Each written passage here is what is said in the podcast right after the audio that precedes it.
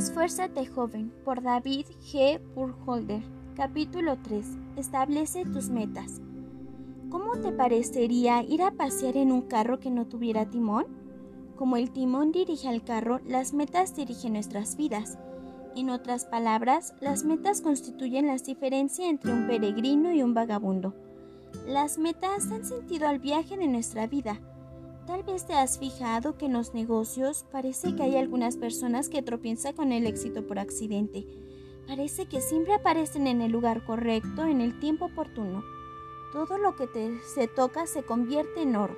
Por lo menos así nos parece a nosotros. Pero en realidad será así? Pregúntales a ellos. Luego te dirán que no es así en ninguna manera. Más bien, ellos insistirán que su éxito es el resultado de haber establecido metas y de allí de su diligencia en alcanzarlas. Todo lo que hacen sirve para alcanzar aquellas metas. Llegan a convertirse en la pasión de sus vidas. Una joven de nuestra vecindad era miembro del equipo olímpico canadiense del esquí a través del país. Practicaba en todas las estaciones del año. En el invierno practicaba en la nieve en el verano, cuando no había nieve, ponía ruedas a sus esquís y practicaba en la margen de la carretera. A fin, se fue a un centro de entrenamiento para practicar junto con los miembros de su equipo. Su padre dijo que en su hogar ella no había podido pasar tanto tiempo entrenándose como hubiera querido. Quería dedicar todas sus energías para alcanzar su meta. El entrenador de cierto muy exitoso equipo de básquetbol exigía que sus jugadores comieran y durmieran básquetbol. Él bien sabía lo que se requiere para jugar bien. Todo esto hace que la gente, solo para alcanzar una meta terrenal, por supuesto que tú sabes que el cristianismo tiene metas mucho mayores que esto, pero la forma en que algunas personas se sacrifican para alcanzar una meta terrenal nos muestra cuánta diligencia nosotros deberíamos invertir en la obtención de nuestra meta celestial. Hagamos un esfuerzo para analizar la cosa. ¿Por qué tú necesitas las metas? Existe toda clase de oportunidades terrenales en el mundo. Podrías utilizar todas tus energías para ganar dinero, o podrías buscar fama en los negocios o en la política. Podrías pasar tu vida solo divirtiéndote en los placeres y deportes. Tú sabes también que mucha gente piensa solo en estas cosas cuando establecen sus metas. Este conocimiento de las metas de vida de otras personas ejerce una presión en la vida tuya. Sería muy fácil dejarte llevar por la pasión de la gente para ganar dinero, porque tú también tienes la responsabilidad de ganarte la vida. Tienes que tener metas más altas que esto o tú también llegarás a ser mundano, olvidándote de aquella meta final. Cuando tienes que cavar una zanja, las cavas en la línea recta, directamente hacia la meta, a menos que a ti te agrade cavar zanjas más que a la mayoría de nosotros. Asimismo, vas a querer luchar en la manera más directa hacia tu meta más importante en la vida sin quedarse trabado en el barro de este mundo. Las metas te protegen. Cuando mantienes una visión clara del lugar a donde quieres ir a parar, los intereses terrenales ya no tendrán tanto atractivo para llamarte la atención. Cuando te desvías del buen camino, podrás descubrir tu error más luego. Por ejemplo, cuando Nehemías estaba ocupado supervisando la obra de construcción del muro en Jerusalén, vinieron algunos enemigos y ofrecieron su ayuda en el proyecto. Aunque Nehemías tenía muchas ganas de ver terminada la obra lo más pronto posible, él sabía que su meta no era solamente edificar un muro, sino edificar un muro bueno. Por tanto, rechazó su oferta. Luego sus enemigos tramaron otra trampa para hacer cesar la obra. Lo invitaron a una sesión. Nehemías les dijo que no iría. Dijo, yo hago una obra y no puedo ir, porque cesaría la obra, dejándola yo para ir a vosotros. Su meta lo protegió de estas trampas. Las metas te dan un propósito. El no tener nada valioso que hacer destruye tu, tu deseo de levantarte por la mañana y ponerte a trabajar. El propósito produce energía. Puesto que las metas te ponen a trabajar, vas progresando y eso te hace sentir bien por dentro. Este principio también funciona en el lado espiritual de la vida. Antes que empecemos a hablar de cómo establecer metas, hay una pregunta sencilla que te puede dar un buen inicio. Esta pregunta es, ¿quién establece tus metas? ¿Y no que cada uno de nosotros establece sus propias metas? Por un lado sí y por otro lado no. ¿Cómo decidimos cuáles son las metas que vamos a establecer? Muchas, muchas veces dejamos que otras personas influyan en nuestras decisiones cuando tú tienes que hacer alguna decisión. ¿Te fijas en lo que hace tu vecino mundano? Si es así, el mundo está estableciendo tus metas. Aunque la influencia mundana no logre convencerte completamente a que establezcas metas mundanas, todavía tiene la capacidad de anublar y confundir tus metas. Tenemos la tendencia de anhelar la parte mejor de lo bueno y de lo malo. Podemos ser como el muchacho a quien le hicieron la pregunta, ¿cuál de los dos hombres de Lucas 16 quiere ser, el rico o el Lázaro? El muchacho contestó que a él le gustaría vivir como el rico y morir como Lázaro. Allí está el problema de las metas contradictorias. Nunca funcionan. Aquel muchacho realmente no era tan diferente de los hombres que vivían en el tiempo de Jesús, los cuales amaban más la gloria de los hombres que la gloria de Dios. No es difícil saber a dónde ellos fueron a parar. Joven, si tú estás pensando en serio acerca de la vida, vas a querer que tus metas sean de agrado a las personas correctas y a Dios. ¿Estás dispuesto a dejar que Dios sea la influencia principal en el establecimiento de tus metas? Si es así, podemos seguir adelante para hablar de cómo establecer las metas. El establecer metas grandiosas es fácil, pero estas metas pueden ser algo semejantes a las resoluciones que hace la gente en el año nuevo. Voy a dejar de fumar, o sea, ya no voy a tomar más licor. Raras veces cumplen con lo prometido, por lo tanto, las metas de esta clave valen poco. Establecer una meta en serio es más que una sola decisión, implica una serie de decisiones correctas. Las decisiones nos encaminan en una dirección, nos ponen a viajar por un camino. Muchas veces una decisión que hacemos requiere que hagamos otra decisión. Algunas son más importantes que otras. Algunas parecen muy pequeñas e insignificantes, pero forman parte de un curso sin retorno. No muy lejos de donde vivimos nosotros hay una triple divisoria continental. Desde este punto el agua fluye en tres direcciones distintas. El este hacia el Océano Atlántico, el oeste hacia el Océano Pacífico y el norte hacia el Océano Ártico. En esta cumbre montañosa, una piedra en la superficie de la tierra, o sea, un tallo de la hierba fácilmente podría desviar el agua de un océano a otro. Una brisita en la lluvia podría separar dos gotitas para que una cayera en un lado y la otra en el otro lado. Es posible que dos gotas cayendo encima de este pico desciendan casi juntas, pero al llegar al fin de su curso existen separadas para siempre, con una distancia de miles de kilómetros entre ellas. Hay muchas decisiones que son así. Parece que tiene tan poca importancia, pero ayudan, a, pero ayudan a terminar nuestro destino. Son como un arroyo en las montañas que se va fluyendo a cada vez más lejos de su fuente. Poco a poco se va aumentando su caudal hasta convertirse en un río potente que se precipita hacia su meta. En este momento, tú estás parado encima de este pico, la cumbre de tu vida. Las decisiones que tú haces como joven pueden tener el mismo efecto sobre tu vida.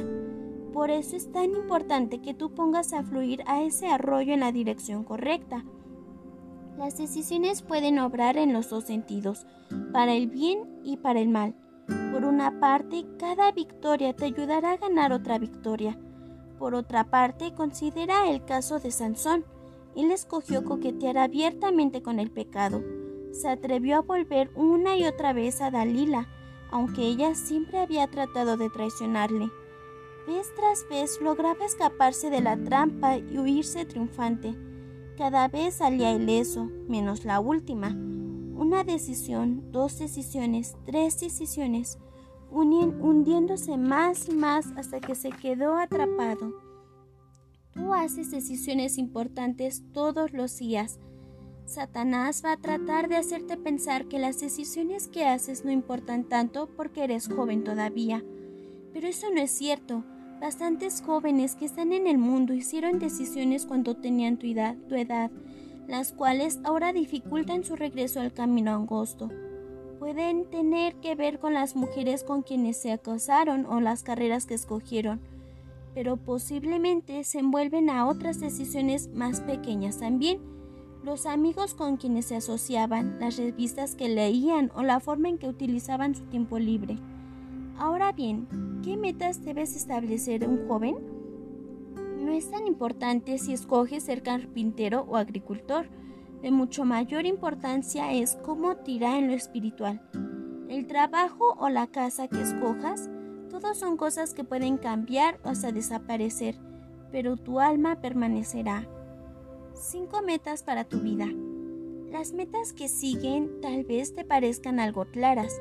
Tal vez dirás que hace mucho tiempo que tienes estas por metas en tu vida propia, sin reducirlas a tantas palabras. ¡Qué bien! Pero lo cierto es que hay muchos jóvenes que no tienen estas metas están pensando en comprar un vehículo, buscar una novia y ser aceptados por sus amigos. Solo hasta allí llegan sus pensamientos, nada más. Por lo tanto, no vayas a leer estas metas en la ligera. 1. Primeramente, necesitas tener la meta de agradar a Dios y al fin estar con Él en la gloria. Esta meta tiene que influir en todas las demás metas que tengas. Si tu meta es visitar la ciudad de Bogotá, pero te mantienes pensando por la ciudad de Caracas, ¿llegarás en alguna forma a Bogotá? Claro que no. Tampoco es posible dedicarte únicamente a las metas terrenales y llegar al cielo como parte de magia. 2. Otra meta que tú debes de tener es la de hallar un propósito y satisfacción verdaderas en la vida. La vida no tiene que ser fácil si vale la pena vivirla. Se ve que hasta los impíos se dan cuenta de esto. Mira cómo ellos se afanan por desarrollar sus muslos, sus muslos o ganar dinero, pero jamás hallarán la satisfacción en los lugares donde las están buscando. La, la satisfacción la tiene aquel que vive bajo la bendición y la aprobación de Dios. 3. También debes de procurarse digno de tu profesión como hijo de Dios. Hace poco conocí a un doctor que trabajaba con todos los doctores de su estado que eran drogadictos. Si no querían cooperar con el tratamiento dado, él tenía que anular su licencia de practicar a la medicina, por cuanto no eran dignos de su profesión. La meta tuya tiene que ser la de no traer nada de vergüenza a tu Señor. 4. Otra meta que siempre debes tener en mente es la de estar envuelto activamente en el servicio de Dios. La vida del cristiano no le pertenece a él mismo, ha sido comprado con sangre, por esto él demuestra su amor para Dios sirviéndole, no solo porque es su deber, deber servirle, sino con devoción leal. Sírvele de todo tu corazón. 5. La última meta abarca mucho. Es la meta de hacer una contribución a la sociedad. Esto consiste en un deseo de hacer que este mundo sea un lugar mejor por tu presencia aquí. Tu preferencia debe ser dar en el lugar de recibir. Debe ser una ventaja para tu patrón tenerte como su trabajador. Tu hogar debe sentir la falta de tu contribución cuando te ausentas un tiempo. El expediente de los Estados Unidos sorprendió a algunos cuando compró una hacienda algo mal mantenida. Se explicó diciendo que le gustaba tener una hacienda que él podría desarrollar. Tú tienes que tener esta misma actitud en toda la vida. Posiblemente estabas buscando consejos sobre los asuntos más prácticos, como manejar el dinero correctamente o saber qué clase de trabajo te conviene según tus habilidades. Vamos a considerar estas cuestiones en capítulos posteriores. Mientras tanto, acuérdate de ser realista en cuanto a tus metas prácticas. No hagas ningún compromiso de empleo o de deuda que estorbe en tus metas espirituales. Recuerda que las metas principales de la vida son para el bienestar de tu alma. Ten presente también que siempre das el primer lugar a las metas más importantes. Estas te ayudarán a establecer las metas más pequeñas y prácticas. Ahora, permíteme compartirte unos principios que enseñan cómo alcanzar tus metas. Para alcanzar cualquier meta importante es necesario tener propósito de corazón. Dios es un buen ejemplo de esto. En cuanto pecaron Adán y Eva, Dios prometió un redentor. Por siglos iba obrando y esperando hasta el tiempo oportuno para enviar a Jesús al mundo. Nunca perdió de vista aquella meta y al fin la llevó a cabo. Ahora Él tiene metas para nosotros, pero lo mejor es que Él quiere ayudarnos a alcanzar estas metas. Otro ejemplo sobresaliente de uno de los que sabía alcanzar su meta es Daniel. ¿Cómo lo hacía? La Biblia nos cuenta que propuso en su corazón y que lo que él proponía en su corazón lo hacía. Dios honró sus nobles propósitos y le ayudó. Mira a cualquier creyente exitoso y verás el mismo sentido de propósito. Los cristianos exitosos están listos para trabajar y sufrir para poder tener éxito. Ninguno de ellos se ha rendido a mediados del camino. Cuando Ruth dejó su nación pagana, lo hizo con propósito de corazón. Escucha su declaración resuelta. No me ruegues que te deje y me aparte de ti, porque a donde quiera que tú fueres, iré yo, y donde quiera que vivieres, viviré. Tu pueblo será mi pueblo y tu Dios mi Dios. Donde tú mueres, moriré yo y allí seré sepultada. Ella sí tuvo éxito mientras que Orfa, su cuñada, se hizo para atrás y nunca más se menciona su nombre entre el pueblo de Dios. Muy ligada al propósito del corazón está la perseverancia. Algunas personas empiezan bien pero nunca terminan. Un vecino nuestro se puso a edificar una bodega. Avanzó con el proyecto hasta colocar las tijeras del techo. Pero hoy solamente queda la fundación de concreto porque nunca terminó la obra pues lo más que se puede decir de este relato es que da lástima, pero cuando una persona hace así con su vida es una tragedia. También requiere planificación para alcanzar tus metas. Planifica tu vida en la misma manera que te sientas para planear un viaje largo. Al fin, la vida es el viaje más grande que tú harás. No hace mucho encontré una lista de las metas que cierto joven había propuesto como la guía de su vida. Tal vez tú también deberías hacer una lista de tus metas mientras sigues leyendo este libro. De allí puedes usar esta lista para ver si estás cumpliendo con estos propósitos mientras viajas por la vida. Un propósito de corazón, unos planes bien hechos y mucha perseverancia. Joven, pon estos principios por obra y Dios revelará metas que Él tiene para tu vida que tú todavía no conoces.